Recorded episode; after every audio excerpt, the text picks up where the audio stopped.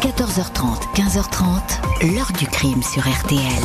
Jean-Alphonse Richard. La stata strangolata La comtesse a été étranglée après avoir été frappée avec un objet contendant. Dans la chambre, il ne manque que quelques bijoux. Les enquêteurs sont persuadés que l'agresseur connaissait bien la comtesse et la villa. e sapeva come muoversi nella villa. Bonjour, un meurtre à Rome, comme au cinéma. Une richissime comtesse assassinée dans le huis clos d'une chambre fermée à double tour, dans une luxueuse villa où il faut montrer patte blanche pour entrer.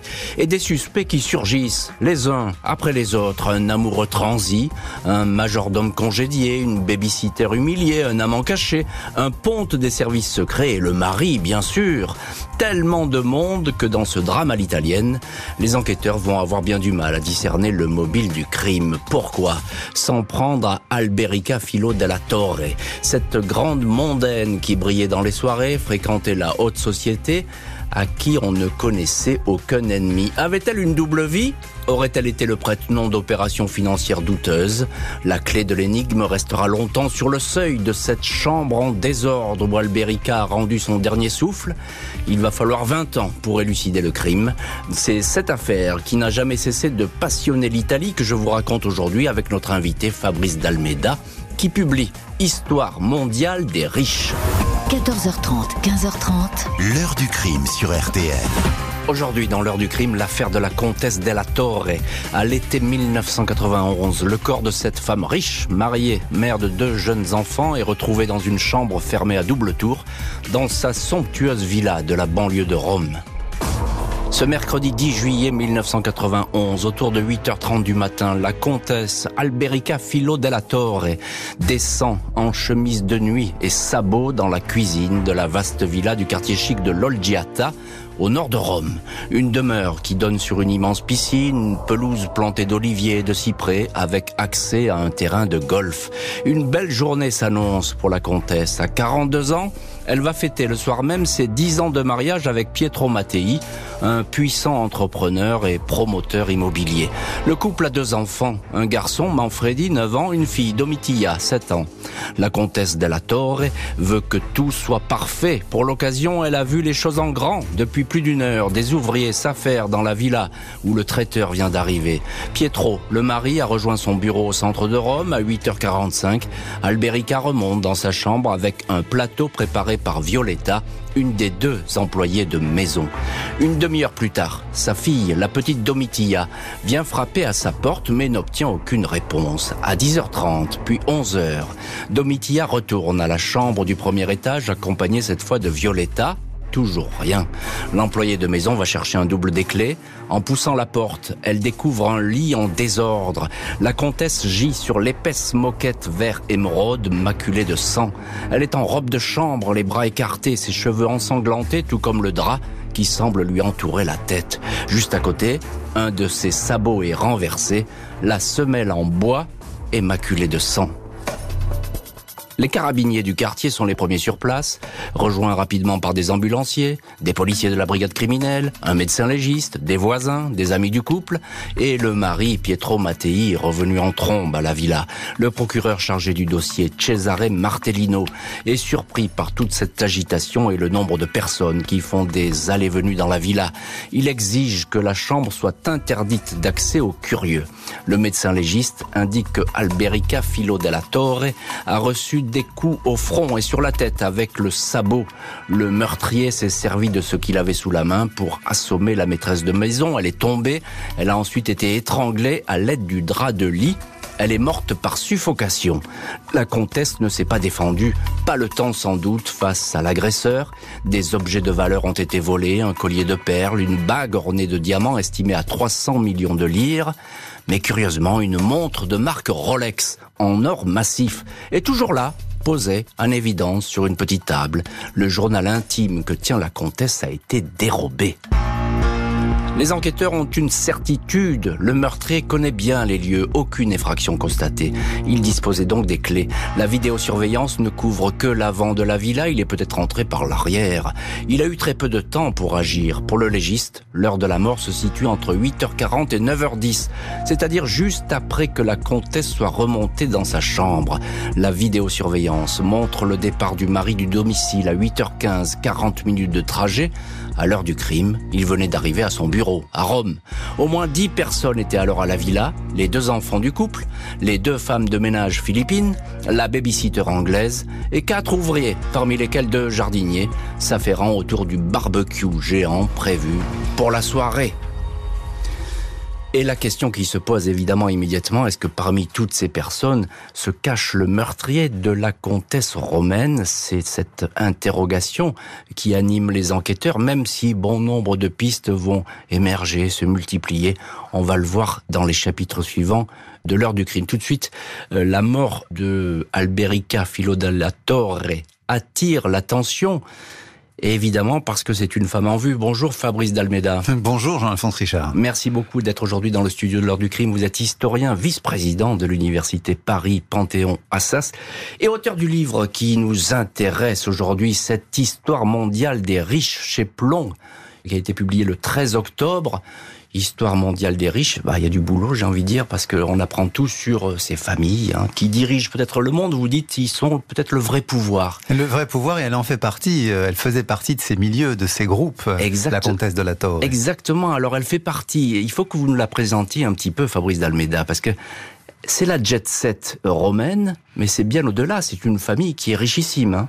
C'est une famille très ancienne, euh, aristocratique. Euh, elle est fille de ducs et de, et de princesses, donc elle est euh, vraiment dans, dans, la haute société nobiliaire italienne. Et elle l'a épousé. Elle devait épouser un noble, finalement elle l'a pas fait. Elle a épousé l'homme de son cœur, qui s'appelle Pietro Mattei, qui est un constructeur, on dirait un, un homme de l'immobilier, mmh. qui achète des terrains, fait de la construction et qui le couple est très en vue en fait dans la haute société romaine. Il participe à quantité d'événements. Elle est même connue euh, aussi pour euh, ses actions charitables.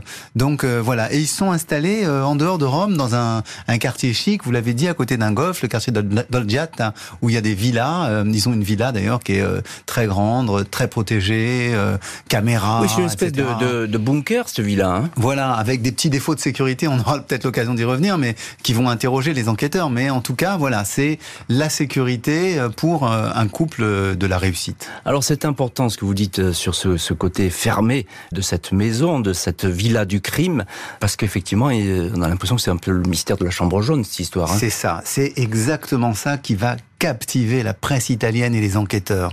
La chambre était fermée et vraisemblablement fermée de l'intérieur. Qu'a-t-il pu se passer? Qui a pu y entrer? Donc de la même manière que Rouletabille, vous vous souvenez dans le roman, mm. le mystère de la chambre jaune doit essayer d'éclaircir ce mystère, ils partent là et ça ouvre toutes les conjectures possibles.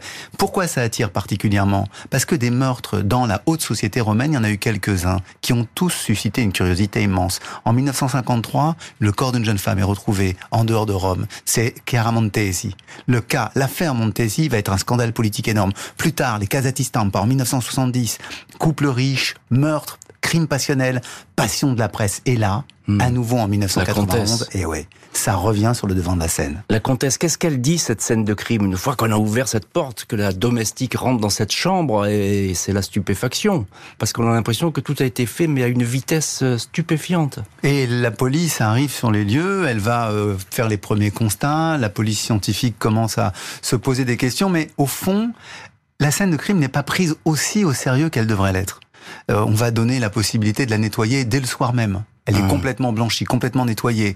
On a prélevé des empreintes, mais il y a tellement de gens qui passent euh, par cette pièce. Il y a tellement de personnel domestique. Donc, est-ce qu'elle est si bien traitée que ça? Euh, On ne sait pas. Mais en revanche, là où elle dit quelque chose, elle dit que le crime a été sans doute perpétré en deux temps. D'abord un coup sur la tête et mmh. ensuite la strangulation. Avec le sabot, le coup, le coup sur la tête avec le sabot. Exactement. Mais ça veut, ça veut dire beaucoup, ça, Fabrice Dalmeda, parce que ça veut dire que finalement, le meurtrier, l'assassin, peut-être avait-il préparé son coup, mais en tout cas, il vient, il n'a pas d'arme proprement dite.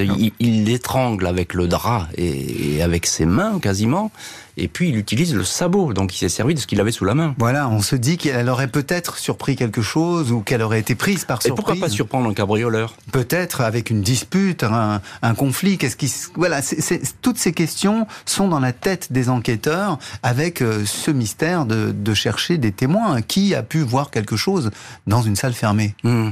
Alors il y a, y a, cette certitude que bon bah on sait que la personne connaît la maison, en tout cas connaît les lieux. C'est la déduction. On se balade pas comme ça dans la villa euh, de l'Olgiata. Euh, euh, c'est pas possible. Hein, Alors théoriquement non, parce qu'il y a des caméras à plusieurs points névralgiques. Il y a des caméras. Donc si on a pu les éviter, c'est qu'on connaît un peu le système. Mm, mm. Ou qu'en tout cas, on sait se faufiler. C'est qu'on connaît le système. Alors, la brigade criminelle euh, romaine et les carabiniers euh, vont beaucoup euh, se pencher là-dessus. Et il y a une hypothèse qui va surgir. Ils vont se dire, après tout, ce cambriolage, il est un peu bizarre, parce qu'on a oublié plein d'objets de valeur, la fameuse Rolex dont, dont, je parlais, et qui aura son importance, on va le voir dans l'histoire un peu plus tard. Peut-être que la comtesse a été tuée parce qu'elle connaissait l'homme ou les hommes qui étaient en face d'elle et elle les a reconnus. Voilà, parce que les enquêteurs qui sont, j'allais dire, un peu plus euh, sérieux que les journalistes italiens qui cherchent à faire du sensationnel, se disent qu'effectivement, si la porte est fermée à clé, c'est que quelqu'un l'a fermée à clé, donc sans doute le meurtrier. Et donc, à partir de ce moment-là, ils se disent qu'il a dû ou prendre les clés de la comtesse ou se servir des siennes. Donc, c'est quelqu'un qui est dans l'entourage de la comtesse. Elle devait le connaître. La valse des auditions va pouvoir commencer, tout comme les expertises scientifiques et les tests génétiques. La police romaine exclut l'implication du mari Pietro Mattei dans la mort violente de sa femme. Il a un alibi. Il n'était pas à la villa quand celle-ci a été tuée. Il paraît réellement affligé et désespéré. Il répète qu'il formait avec Alberica un couple uni.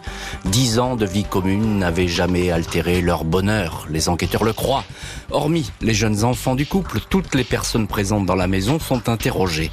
Les deux jardiniers sont restés à l'extérieur, tout comme deux ouvriers aménageant la terrasse pour la réception du soir. Les deux employés de maison philippine n'ont pas bougé de la cuisine et du salon avant d'aller faire les chambres. Violetta Alpaga, l'employé qui a découvert le corps sans vie de sa maîtresse, est intimidée, elle se trouble mais n'apparaît pas comme une suspecte. Les enquêteurs sont davantage circonspects face à Mélanie, la babysitter anglaise. Elle dit qu'elle était sous la douche au moment du crime avant d'aller à la piscine, mais elle ne sait plus trop. De la comtesse, elle raconte qu'elle était sévère et que les choses ne se passaient pas bien. Était sur le point d'être mise à la porte. Mélanie est visiblement anxieuse, elle veut rentrer en Angleterre, on essaie de gagner du temps. Le procureur accepte finalement de la laisser partir. La brigade criminelle continue de collecter les témoignages, employés, proches, meilleurs amis de la victime. La comtesse Della Torre apparaît comme une femme de caractère, qui ne se laissait pas vraiment marcher sur les pieds. Elle n'appréciait pas qu'on lui tienne tête. Quelques semaines avant sa mort, elle a congédié son jeune majordome philippin, Manuel Winston Reves, 22 ans. Elle le trouvait inefficace, traîne savate, le soupçonnait de malhonnêteté. Winston Reves explique qu'à l'heure du crime, il travaillait dans une villa voisine. Son l'employeur ne peut pas vraiment confirmer sa présence. Quelques gouttelettes de sang retrouvées sur son pantalon attirent l'attention. Winston Reves s'est coupé en faisant du jardinage. Vérification faite, c'est effectivement son propre sang. Aucun ADN de la comtesse n'est retrouvé sur ses habits. On le laisse tranquille. Un autre homme attire davantage l'attention. C'est le dénommé Roberto Iacono, 34 ans, un voisin. Il habite juste à côté. Il vient à sa guise dans la villa où on lui laisse profiter de la piscine. Il serait amoureux de la maîtresse de maison qui préfère le tenir à distance. Sur son jean, Yakono porte, lui aussi, des traces de sang, mais rien de concluant. L'ADN le disculpe même si la police ne va cesser de le considérer comme un possible suspect. 1993, deux ans après le crime, le procureur demande des vérifications sur un personnage présent dans la villa de l'Olgiata juste après le drame. C'est un cas sensible. Michele Finocchi est un ami de la famille. Il est aussi et surtout le numéro 2 des services secrets italiens et sa réputation est sulfureuse. Son nom apparaît en filigrane de plusieurs scandales financiers. Un témoin l'a présenté comme un possible amant de la comtesse. Dans les affaires de la victime a été effectivement retrouvé un collier de perles qu'il lui avait offert avec cet étrange mot manuscrit. Comme ça, tu pourras mieux t'étrangler. Finocchi dément toute liaison sentimentale, parle d'une simple relation amicale, il confirme avoir offert ce collier mais en aucun cas il n'a écrit ce mot qui a tout d'une mauvaise plaisanterie. ou d'une menace. Et le problème pour les policiers italiens, c'est qu'il n'y a rien d'accablant contre les uns ou les autres. On a le sentiment dans cette histoire que les mobiles ne manquent pas et que les suspects abondent. Chacun aurait finalement eu une bonne raison de passer à l'acte et de tuer la comtesse. Fabrice Dalméda, on vous retrouve dans cette heure du crime, auteur du livre Histoire mondiale des riches chez Plomb, qui est sorti le 13 octobre. Et là, effectivement, on est chez les riches. Euh, cette fameuse comtesse, qui est désormais morte, euh, elle est très autoritaire. On a, on a peur d'elle. Hein Elle est autoritaire, elle a, elle a un bon caractère. euh, En même temps, euh, comme beaucoup de, de personnes riches qui ont du personnel, avec son personnel, elle est parfois très dure. Odieuse, même, faut bien voilà. Et, et vous avez parlé de Mélanie Unlack, la, la babysitter, Qui donne des cours d'anglais, Voilà, on dit babysitter parce qu'en même temps, euh, en France, on a un autre mot, c'est un peu la, gou- la, la gouvernante, quoi, qui s'occupe des enfants. Et donc, euh, elle, euh, elle essaye de, aussi de les éduquer à la langue anglaise. Effectivement, elle se sent, elle se sent un peu oppressée dans, dans la maison. Et euh, de la même manière, les, les, les servantes philippines sont un peu, euh, elles, euh, euh, elles obéissent aux ordres. Quoi. Donc coupe, voilà, ouais. c'est une maison, c'est une maison qui est tenue, qui est tenue un peu à la dure, euh, même si euh, ben, le, le personnel est plutôt bien rémunéré. Donc Mm. il y, a, y a cette, cette ambivalence. Alors, il y a tout de même des indices déjà qui sont un petit peu troublants. Sur deux personnes, sur deux hommes, il y a du sang sur leurs pantalons. Alors, évidemment, c'est leur sang à eux, mais bon, c'est quand même euh, pas banal sur euh, une enquête. On trouve déjà deux personnes avec du sang. Alors, il y a le, le majordome, je l'ai dit, Emmanuel Winston Reves, et puis le voisin Roberto Iacono. Mm. Euh, C'est l'ADN qui tranche. Hein. Et l'ADN, c'est nouveau à l'époque. Hein, ça. C'est nouveau. Et puis, en même temps, il y a, un- je dirais, les orientations psychologiques des enquêteurs. Les enquêteurs ont l'impression que c'est un crime spontané, une brutalité spontanée. Et le profil de Iacono est intéressant pour ça. Parce qu'en fait, il est un petit peu déséquilibré, on le dit même malade mental, il euh, prend des stupéfiants, il se drogue. Donc euh, pour les enquêteurs, il a le profil qui pourrait correspondre au crime. Il peut avoir eu besoin de commettre un petit larcin, s'être fait surprendre par euh, la comtesse et à ce moment-là avoir craqué et avoir tué celle qui est un peu sa bienfaitrice en réalité puisqu'elle le laissait Voilà, rentrer. voilà. D'autant plus, voilà, c'est ça que je voulais vous dire. Il habite à côté. Il habite à côté, c'est le voisin, et puis elle le laissait euh, venir à la piscine, elle le laissait, voilà, elle avait avec lui des, des relations, j'allais dire, euh, de bon voisinage, mais, mais, elle s'était fâchée avec lui, il s'était disputé quelque temps auparavant. Ah, ça, c'est important. Et oui. Et, et- et ça, les, les enquêteurs le savent. Ben oui, et pour les enquêteurs, c'est un des éléments qui fait qu'ils vont toujours garder un œil sur Iacono et qu'ils ne vont pas le lâcher. Ouais. Même si ils n'ont pas de certitude, le gars n'avoue pas, bon, c'est compliqué quand même. Et puis le temps passe. Et avec le temps qui passe, il y a d'autres problèmes qui montent en Italie. Il faut pas l'oublier. Cette Italie du début des années 90, c'est elle qui va connaître des transformations politiques, mais énormes. On va changer de système politique. Alors il y a euh, dans cette Italie qui bouge, vous le dites, et qui est en, en ébullition à cette époque, il y a euh, un suspect, il faut l'appeler comme ça, parce que finalement ils sont, il y en a beaucoup des suspects. C'est Michele Finocchi, le haut fonctionnaire des services secrets. Alors lui, euh, j'ai envie de dire, dans les dix minutes qui suivent le crime, il est à la maison.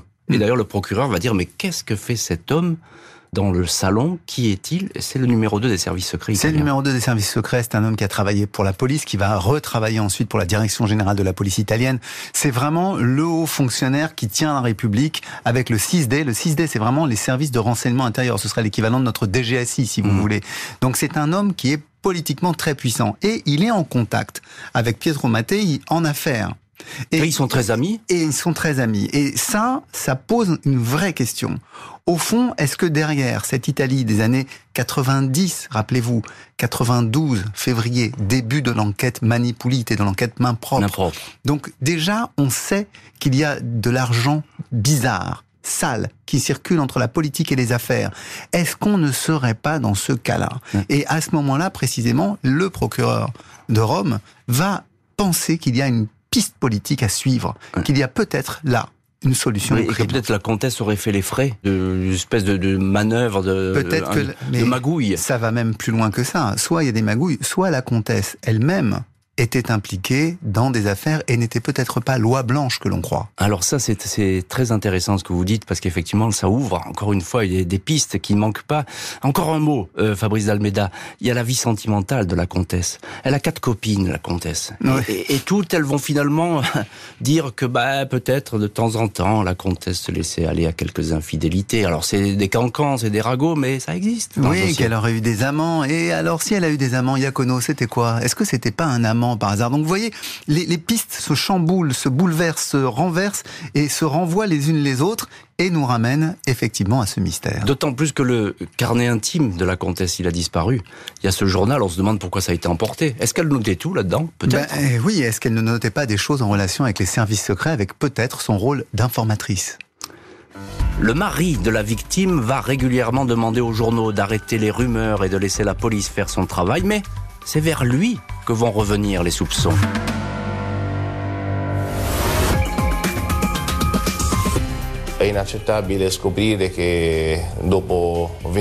C'est inacceptable de savoir que pendant 20 ans, on avait les preuves sous le nez et que personne ne les a vues.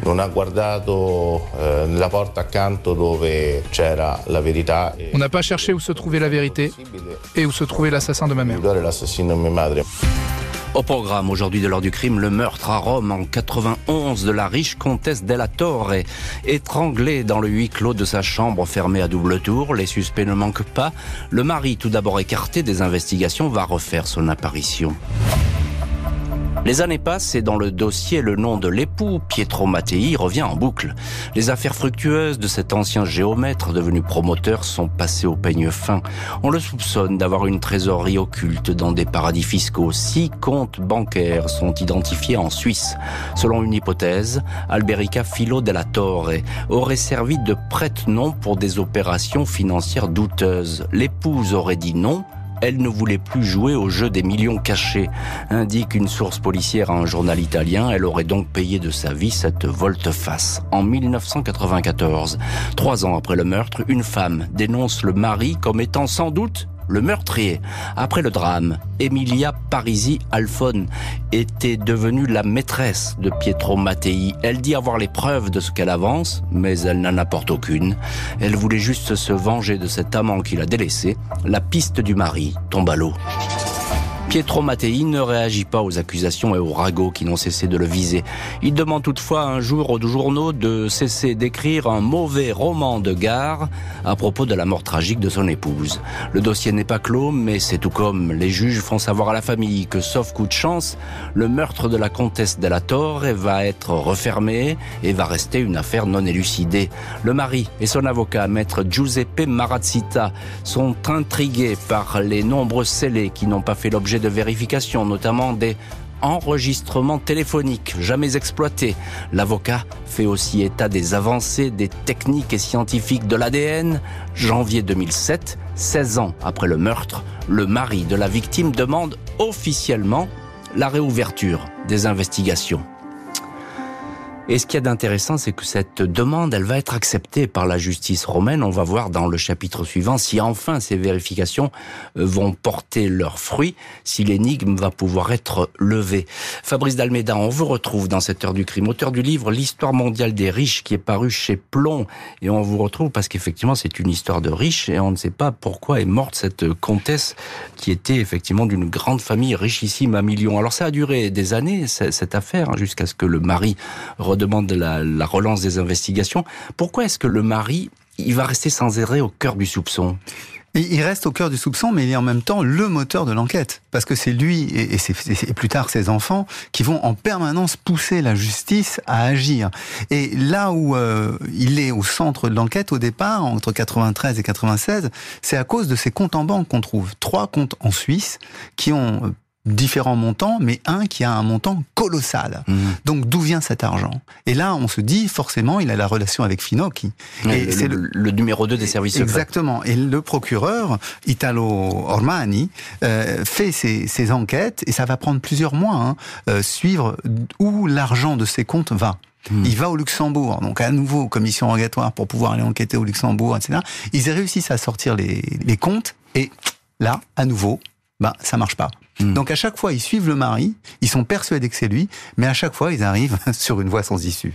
C'est toute une famille en fait hein, qui est sous les, feux des, projecteurs. Mais oui, parce qu'en plus, il y a la, alors parce que c'est c'est pas n'importe quelle famille. La mère de la comtesse de la Torre est, euh, résidente en Autriche. C'est une aristocrate aussi. Donc on se dit, est-ce qu'elle, elle ne servirait pas éventuellement encore à des transferts financiers? Parce qu'ils sont obsédés. C'est pour ça que j'ai parlé du contexte politique tout à l'heure. C'est qu'à partir de 1992 et en gros jusqu'en 1996-97, les enquêtes sur les affaires politico-financières sont au cœur de la vie italienne. Donc les juges qui ont leurs collègues de Milan, qui euh, font des enquêtes, qui font s'effondrer le système politique, les Romains ils disent ben nous ça doit être hmm. pareil. Donc ils sont tous obsédés par ça. Alors on a le sentiment que ce nom Dellator, il agit un peu comme un aimant et finalement il finit par éblouir tout le monde. On, ne voit que ça et on voit le fric, le fric, l'argent, hein, la piste, la piste de l'argent. Vous le dites très bien, on est obnubilé par ça. Avec les avec les préjugés qu'on a sur les riches, forcément puisqu'ils sont riches, ils sont corrompus, ils sont malhonnêtes.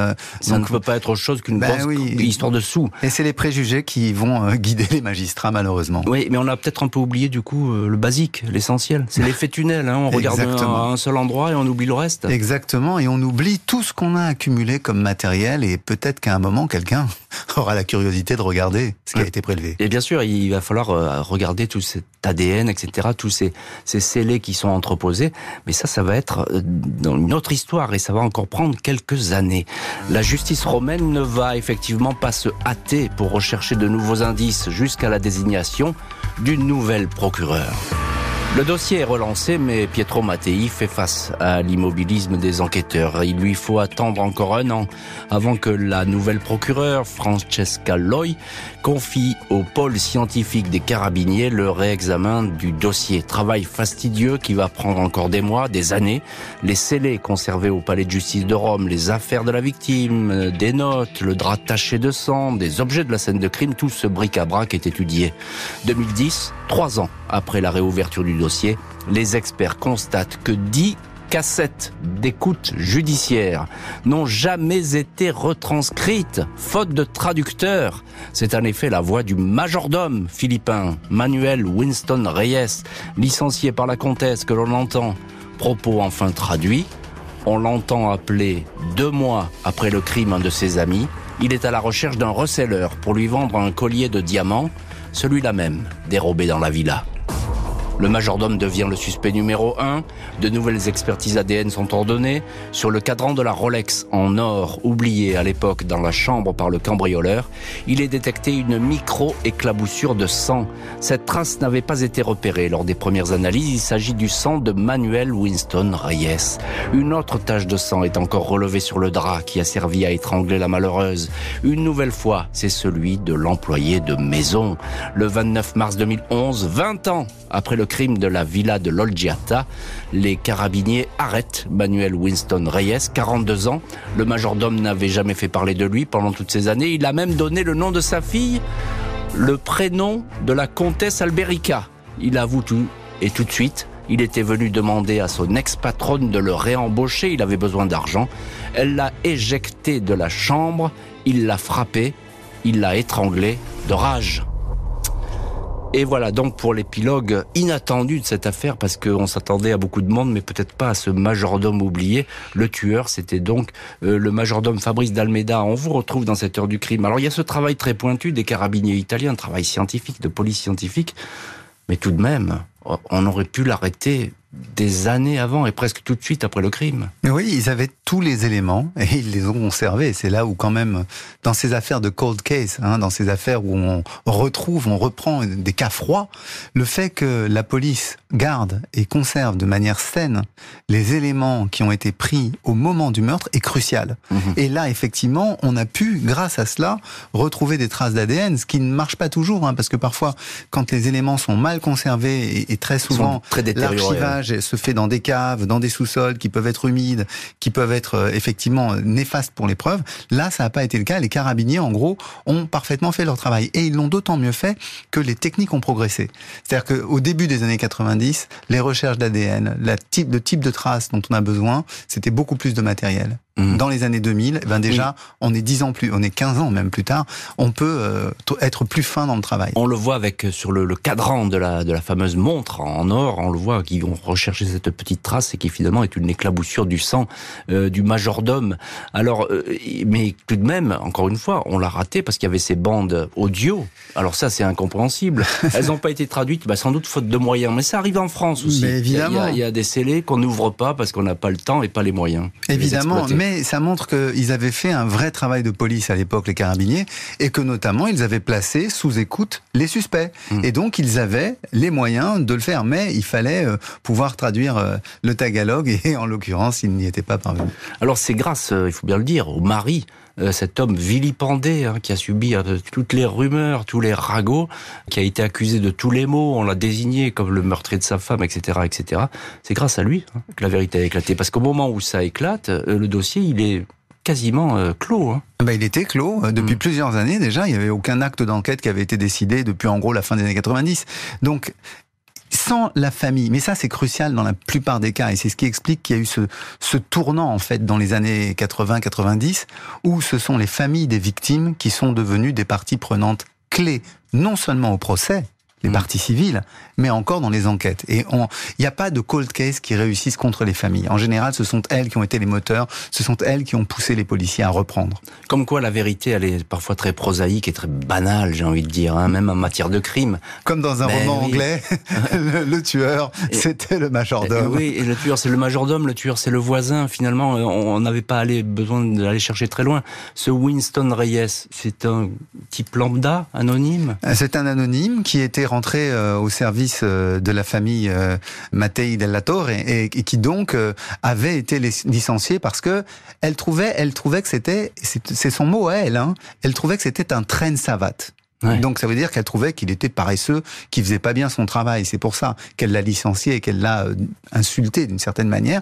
Et au fond, il y avait, je pense, dans la rage, pas seulement le fait qu'il était surpris au moment où il était dans la chambre en train d'essayer de voler quelque chose, même s'il dit que c'était un litige de dispute.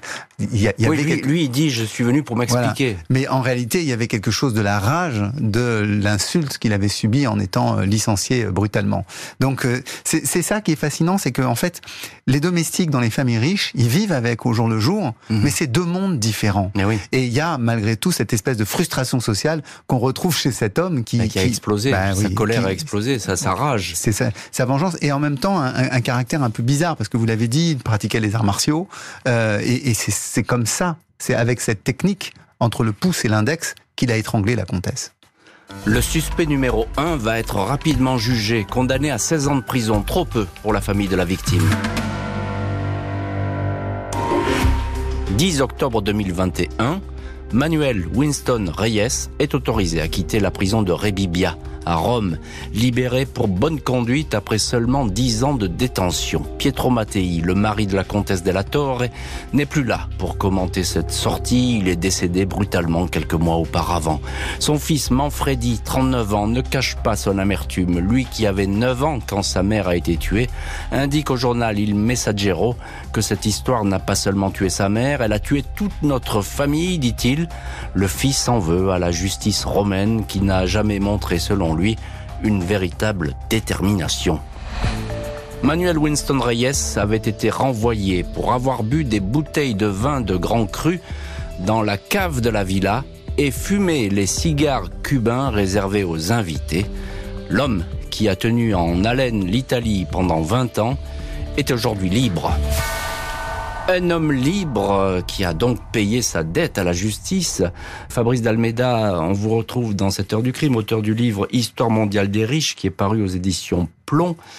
Là, encore une fois, on le répète depuis le début dans cette émission, mais on est chez les riches. Alors, condamné à 16 ans de prison, euh, Reyes, le majordome, c'est pas cher payé, j'ai envie de dire. Oui, puis il en fait 10. Et il sort. Il s'en sort bien. voilà. Est-ce qu'il a été, il a été libéré avec les réductions euh, classiques de peine? Effectivement, ça peut paraître peu pour un meurtre. Alors, il y a le, la dimension, c'est pas un meurtre prémédité. Voilà. Donc, oui, mais tout de même, ce que vous disiez tout à l'heure. Mais la famille est scandalisée. La, la manière dont elle a été tuée, la, la, comtesse, c'est quand même une hmm. grande brutalité. Mais le fils s'est exprimé à ce propos, euh, trouvant que c'était pas une, une solution acceptable. Et c'est vrai que penser qu'il y a un personnage comme ça qui, qui malgré tout a l'air un peu déséquilibré. Quand on se récapitule, quand on se refait l'affaire, on n'a pas l'impression que c'est quelqu'un qui était euh, vraiment très bien dans, dans, dans sa tête. Mm. Entre le comportement euh, qu'il a dans la maison, euh, le meurtre, ce qu'il fait après, en allant tout de suite essayer de vendre. Enfin, il y a, y a, à la fois un côté un peu déséquilibré, un peu aux abois. Mm, mm. Il y a quelque chose de, de fou dans cette histoire, c'est que bon, évidemment en France on la connaît pas très bien cette histoire, mais en Italie ça a été une énorme histoire, un énorme scandale. Et quand Reyes sort en 2021 de prison, il y a toute la presse qui est là pour l'entendre. Il y a mm. plein de photos de lui, de caméras qui tournent, il est dans une voiture, etc. Euh, c'est étonnant. Il y a presque encore des doutes qui pèsent sur l'histoire. Chacun des acteurs de cette histoire, euh, à chaque fois qu'il lui arrive quelque chose, il y a immédiatement une énorme campagne de presse.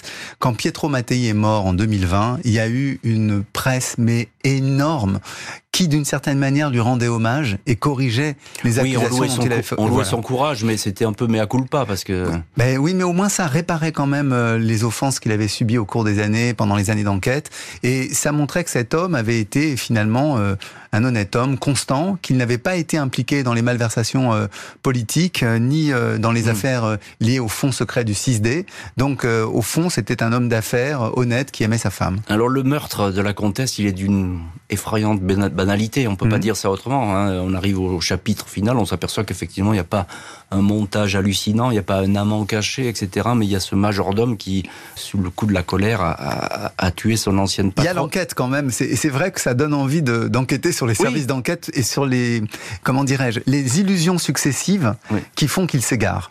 Mais un mot quand même, parce que vous publiez Histoire mondiale des riches, c'est votre bouquin là, chez, chez Plomb. Pourquoi il y a toujours ce côté fascinant? Dès qu'il se passe quelque chose chez les riches, il y a une espèce d'attraction comme ça, et on soupçonne vraiment tout le monde. Même les victimes sont quasiment euh, soupçonnées. Oui, on le voit, et à chaque fois qu'un un riche meurt, assassiné, d'une certaine manière, on commence presque par faire son procès. C'était le cas dans l'affaire Versace, par exemple, le grand couturier italien. Mmh. Euh, c'est un peu sa faute. Euh, quand on regarde euh, des affaires, je vais reprendre une autre affaire italienne parce qu'elle avait défrayé la chronique, c'est l'affaire Gucci, où la femme commandite l'assassinat du mari créateur de cette, enfin créateur héritier de cette magnifique maison qui depuis a été rachetée par le groupe Kering. Donc il y a quand même toujours le sentiment, quand il y a un meurtre, c'est les riches, qu'ils ne sont pas vraiment innocents. Euh, que soit c'est leur turpitude, euh, d'une certaine manière qu'ils payent, soit c'est leur fortune euh, qu'ils payent aussi et qui a attiré normalement des convoitises. Donc vous voyez, il y a une espèce de, comment dirais-je, de préjugé négatif a priori. On pense que les riches ont en quelque sorte une responsabilité dans leur disparition alors que c'est absurde. oui, effectivement, c'est absurde. En tout cas, ça a été démontré là par, par les, carabiniers, par les, et y compris par la police aussi italienne. Mais elle n'a pas échappé à cette euh, malédiction des riches, j'ai envie de dire comme ça entre guillemets, euh, cette, cette affaire la Torre, hein, de la comtesse. Exactement. Elle est, en plein dedans. Exactement. C'est le même préjugé qui fait qu'on se dit que la comtesse n'est peut-être pas celle qu'on croit, donc qu'on va lui rechercher des amants, qu'on va lui rechercher des liaisons, des relations avec les services secrets, avec de l'argent sale. Bref, on salit la victime. Un grand merci Fabrice Dalmeda d'avoir été aujourd'hui l'invité de l'heure du crime. Je rappelle une nouvelle fois votre livre Histoire mondiale des riches qui est paru euh, chez Plomb. Pourquoi ils sont le vrai pouvoir? Tout un programme. Merci à l'équipe de l'émission. Justine Vignot, Marie Bossard à la préparation, Boris Pirédu à la réalisation. L'heure du crime, présenté par Jean-Alphonse Richard sur RTL.